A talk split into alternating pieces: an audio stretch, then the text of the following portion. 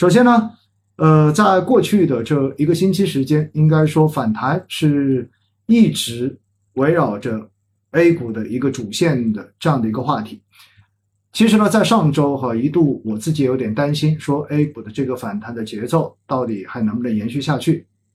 在上一期呢，我们也特别讲到，在美联储破格加息的情况之下，A 股的独立行情是否还能继续，对不对？中间呢，我们给到的观点其实就是，其实，在接下来的三季度呢，相对而言，A 股还是能够在经济数据以及政策的支撑之下，大概率能够走出自己的行情来。但是进入四季度之后，随着美国股市的这一种变化，以及美联储调整就是加息政策的逐步的落地之后，那么有可能呢，相对而言会受到外围市场的这种影响会大一点点。因此呢，到了四季度，到底市场会怎么变，我们可能还要到时候一起来看一看。但是呢，在全球市场如果都出现调整的情况之下，A 股要独善其身，其实也不是一件那么容易的事情。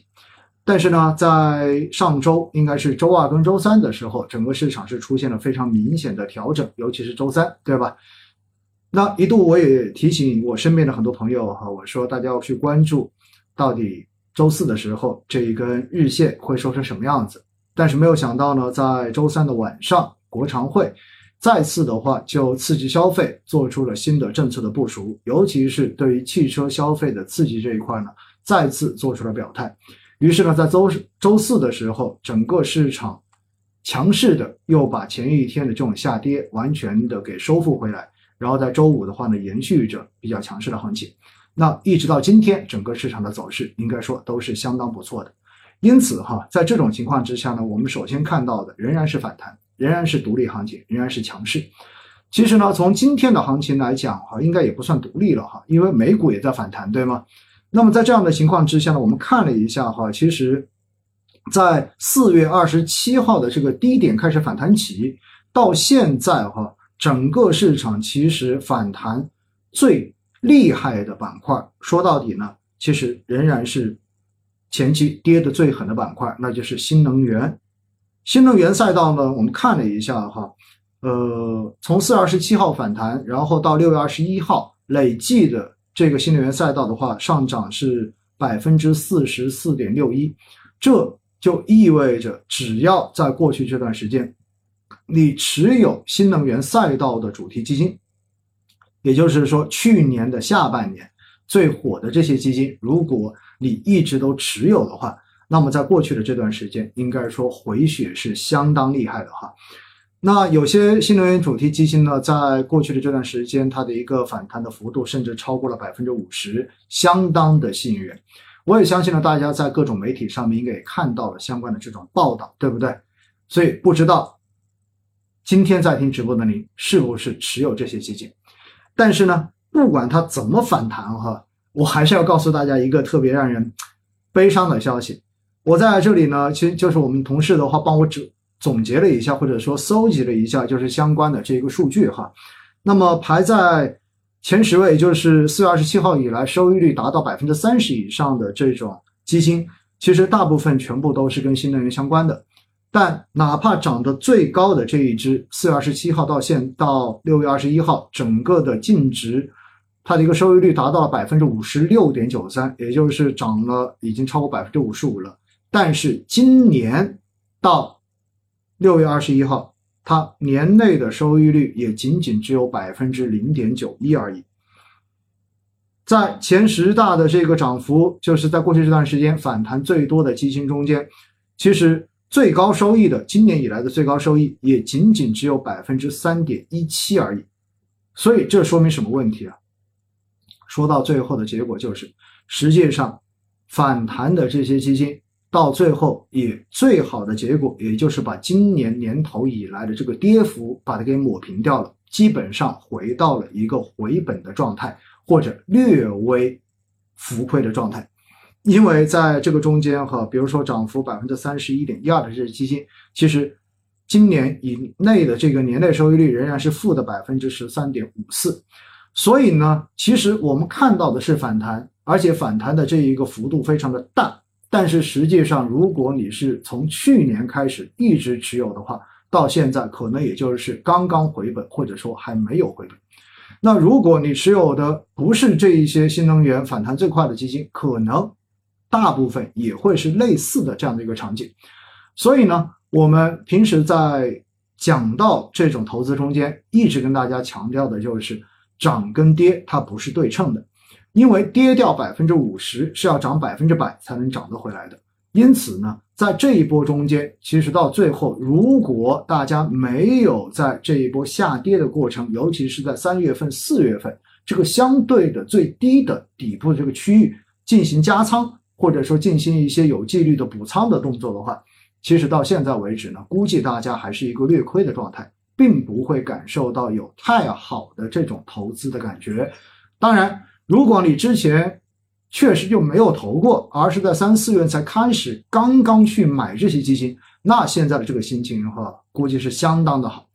那到底新能源的这一个反弹主要反弹的是什么？它反弹的逻辑到底又是什么？而且这个反弹未来还有可能持续吗？现在如果要去追的话，还能不能追呢？我相信这些问题哈，应该是大家最关心的问题。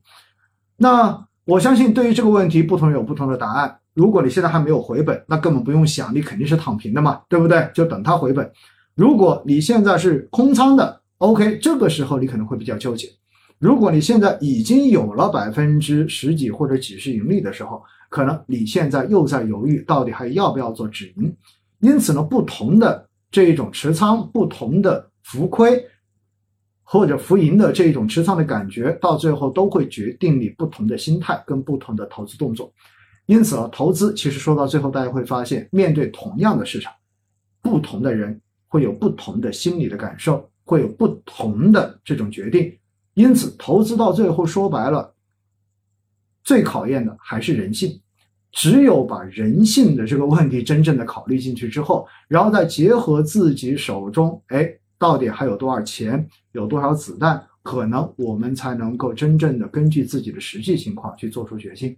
那在直播中间，我肯定没有办法告诉你现在到底买还是卖，对不对？但是呢，我觉得在今天的直播，我们可以一起来聊一聊，到底现在新能源这一波反弹的逻辑是什么，而且这个逻辑还有没有可能延续？根据这一些逻辑，大家自行来结合自己的实际情况，可以做一个判断。那这一波的反弹，新能源的反弹啊，主要包括了两块，一块是新能源车，另外一块呢是光伏。新能源车这一块呢，我相信大家应该感受非常明显，对不对？因为不只是新能源，包括汽车板块，在四月底以来的这波反弹也是名列前茅的。而且呢，国常会包括前期。出台的各种稳增长刺激的政策中间，对于汽车整个行业的这种消费刺激，应该说是不遗余力的。所以呢，新能源车可能比光伏更早的，或者说更明显的，能够进入到大家的这个考虑的视野范围之内。那我们看到哈，其实新能源车跟汽车到底为什么会反弹？其实很重要的一个原因呢，在前面的直播跟大家讲过。因为三四月份的疫情，当时主要影响经济最明显的地区就是长三角地区，而长三角地区整个汽车产业链它是比较重要的一个地区，所以呢，当时的疫情对于整个汽车的产业链造成了非常大的这种负面的压制。因此呢，六月一号，上海真正的全面恢复了正常的一个生活、工作、生产秩序之后呢，其实整个汽车的产业链得到了有效的恢复。那么这一点其实对于整个新能源车板块的这个预期的恢复跟情绪的回暖是有非常明显的这种刺激的效果的。这是第一块。而第二块呢，对于光伏来讲哈，大家要知道，其实说到底是什么？是因为。俄乌冲突导致全球能源的价格出现了明显的上升。我们知道呢，包括原油价格，包括天然气的价格，尤其是欧洲，对吧？本身对于天然气的这个需求，主要绝大多数都是依靠俄罗斯。那么，当俄乌冲突发生之后，因为要对俄罗斯进行制裁，所以导致欧洲的能源价格出现了非常明显的上升，全球的能源价格也出现了上升。那么，也同样的推升了全球的通胀。那么在这种环境之下呢，欧洲对于光伏的这一个需求大幅的出现了上升。那么我们相信大家也看到了一些段子啊，就是说欧洲已经开始决定要烧煤了，对不对？已经决定要开始烧柴火了，来应对可能接下来的这种天然气的不足。但是这种都是属于，呃，你如果做的话，你的碳排放量会高很多的。所以的话呢，在政治上面属于不正确的。因此呢，新能源，尤其是光伏的这种发电的需求，就成为了欧洲在这一种背景之下的一个必然的选择。所以呢。欧洲需求的这一种快速的增长，应该说带动了整个光伏板块的这一个需求出现了大幅的增长，所以这一块也会影响到整个光伏板块的整体的一个走势。同时呢，除了这两块，就是从实体的这一个影响的因素之外呢，还有更重要的，其实就是政策。关于新能源的这个政策哈，如果没有记错的话，在成都还是在，也就是我们大概在八十六期或者八十七期直播中间，当时呢就跟大家去详细的列举过，对吧？当时新能源的整个新能源车整个板块，包括新能源板块开始启动反弹的那个时候，跟大家去列列了一下当时所出台的那个政策。那么时至今日哈，跟大家再来讲一讲，就到底新能源相关的政策在过去的这段时间出台了哪些？我们可以看一看呢，首先。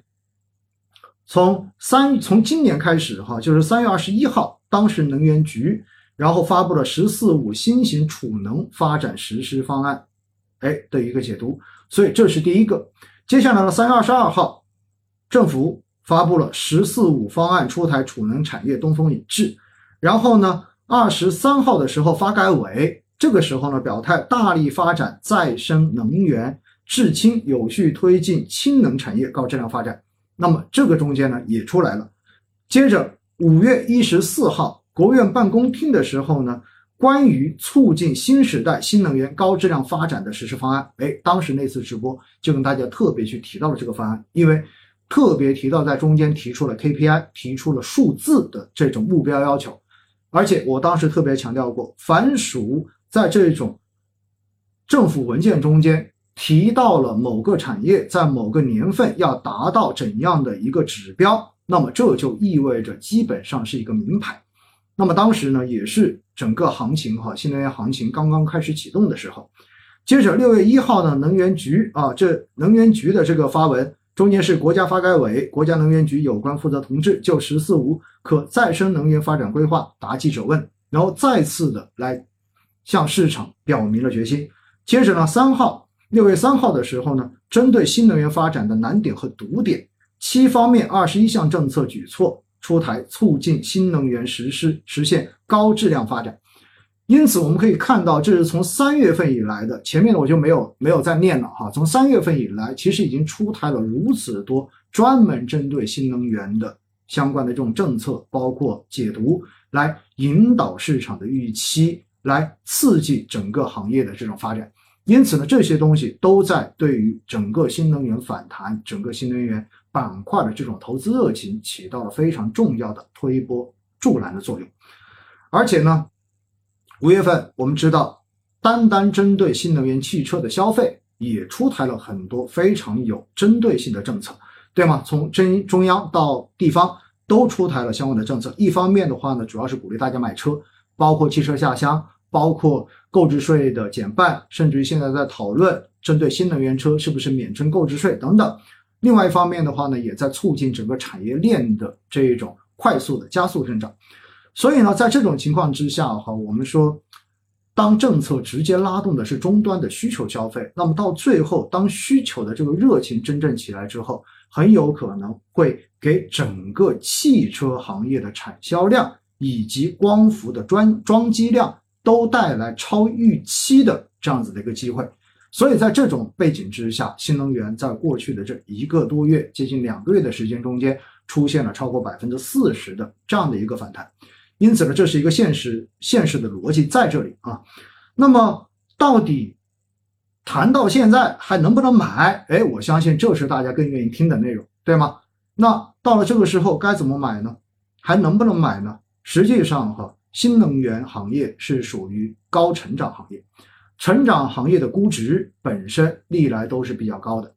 为什么呢？因为它具有更高的这种业绩的想象空间，所以一般市场更愿意给它更高的估值，这是一个现实的事情。就好像我们不能把创业板或者科创板的估值绝对值，然后和沪深三百跟上证五零的这一个估值绝对值去比，因为这两者不具可不具备可比性。但是的话呢，从成长板块来讲哈，我们要看的是什么？我们要看的还是它自己跟自己比，到底现在处在一个高位还是一个低位？那么从现在来讲呢，应该说整个新能源行业的估值位置哈，就是从。自己的历史来比，还处在一个并不算高估的位置，相对而言还是一个偏低的位置。而且呢，重要的是我们要知道估值数据是什么。像成长板块的估值肯定是看 PE 为主，对吗？也就是市盈率估值。市盈率估值是股价去除以每股的盈利。所以呢，在这种情况之下哈，首先新能源行业的很多公司的股价，因为经历了今年以来的这种下跌。很多公司的股价现在是不如去年的股价高的，但是他们的业绩其实是在增长的，所以一方面股价比去年要低，而另外一方面业绩又在往上涨，到最后的结果是什么结果？那么就是它的估值其实是在往下降的，并不是在往上升的。哪怕在过去的这接近两个月时间有反弹百分之四十，但实际上我们前面已经讲过了，对吧？从基金的收益来看，也就是抹平了今年。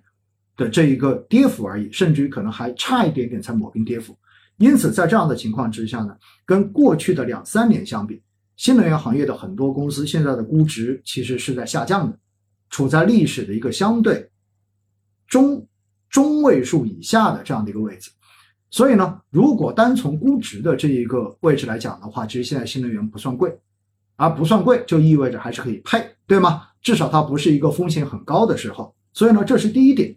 然后呢，现在的这波反弹哈，其实更多的一方面确实是因为需求有改变，另外一方面呢，确实是因为政策在推。但是呢，更多的说到底还是因为前面跌的太多了，也就是今年一月份到四月份，确实新能源跌得太惨。如果没有记错的话呢，因为我每周不是都会去整理整个行业的估值表嘛，我记得当时哈，整个新能源板块跌的最多的时候，整个行业指数的跌幅。都已经超过了百分之三十，达到百分之三十五左右。因此呢，我们可以看到，在过去这段时间的反弹，其实在某种程度上面呢，就是一个超跌之后，然后出现的一个修复而已。因此，不管是在技术上，还是从这一个基本面的改善上面，还是从政策的这种影响上面，几者结合起来，其实就形成了新能源板块的这一种大幅的反弹。那么在这种情况之下呢，我们就是说，到了这个位置。它整体的这些因素有没有消散呢？首先，一月份到四月份的这种跌幅，大部分已经被抹平了，对不对？抹平就意味着它短期之内再大幅向上的一个动力可能就没有了。哎，这一点大家要知道。第二，也是因为它有了反弹，所以其实它已经从估值一个更低的位置，向估值的中枢在进行接近了。因此，从投资性价比来讲的话，现在的投资性价比肯定比之前、比两个月之前肯定是要低一点点的。第三块，政策对整个板块的这种推动，包括需求的这一个改善的局面有没有发生变化呢？这一点倒是没有发生什么变化，仍然处在一个边际向好的方向。所以，三个推动它。反弹的大幅反弹的因素中间，最后的这一个基本上没有变，仍然维持。但是前面的两个都已经因为它的位置发生了相应的这一种转变，因此意味着现在新能源板块接下来震荡的这种风险已经变得越来越大了。虽然仍然处在一个估值的中枢下下面的这个位置，仍然是值得投资的，但是。大家如果现在再去投，现在再去追，不要再用过去两个月这种赚钱的速度，或者说这种上涨的速度来预期你后面这段时间新能源板块的这个行情的走势。只要大家没有这种预期，我觉得实际上新能源板块从中长期来讲的话，做配置仍然是没有问题的，好不好？所以呢，这是关于新能源这一块的一个热点，跟大家稍微的我们去讲一讲。